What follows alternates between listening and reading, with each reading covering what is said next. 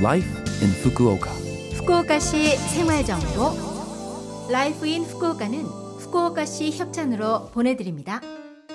여러분 안녕하세요. 상쾌한 수요일 아침 DJ 김지숙이 인사드립니다.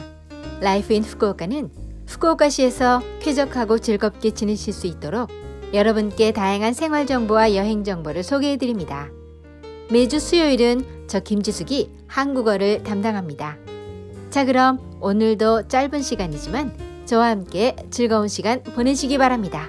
후쿠오카시 생활 정보 6월은 비가 많이 내리고 습도도 높은 계절입니다. 이 시기에는 세균이 잘 발생하고 곰팡이도 증가합니다.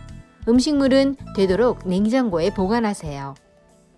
그런데 여러분께선 마지막으로 세탁기를 청소하신 게 언젠가요? 되도록 한 달에 한 번은 세탁기를 청소하세요.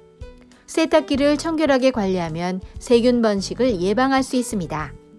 가장 간단한 방법은 백엔숍 등에서 구매한 탄산수소 나트륨을 넣고 세탁기를 돌린 다음 물이 담긴 채로 대여섯 시간 둡니다. 이때 세탁물 없이 세탁기를 돌리세요. 부용물을 건져내고 헹굼과 탈수를 합니다. 그 다음 두세 시간 정도 뚜껑을 연 채로 건조시키세요.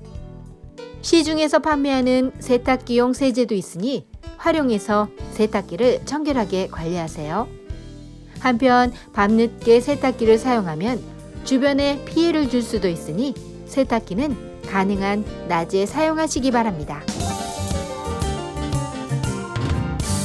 후쿠오카시 생활 정보 일본의 6월과 7월은 장마철로 일본어로는 쯔유라고 합니다. 올해는 예년보다 빨라 큐슈 북부는 5월 15일부터 장마가 시작되었습니다. 폭우로 인한 재해가 발생하기 쉬운 시기이니 주의하세요. 지난해 2020년 7월에도 기록적인 폭우로 후쿠오카현도 큰 피해가 있었습니다.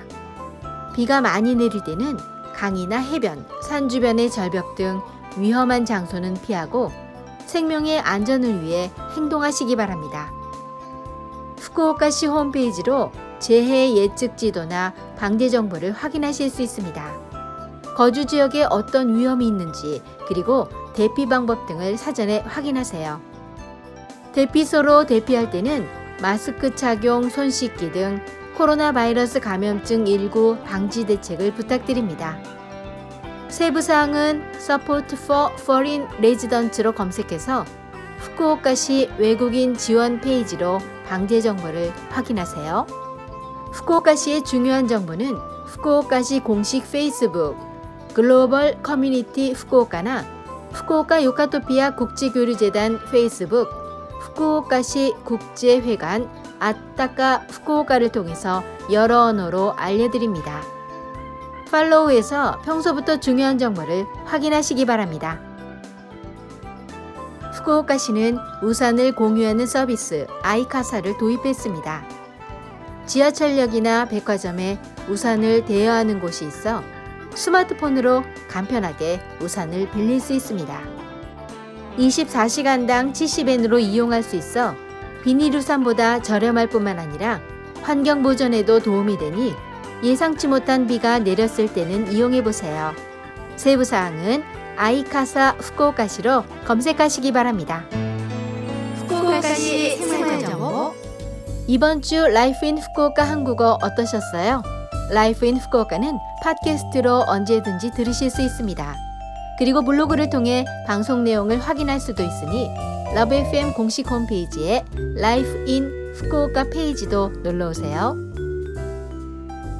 오늘은 장마철 조금이라도 쾌적하게 지낼 수 있는 꿀팁 알려드렸는데요.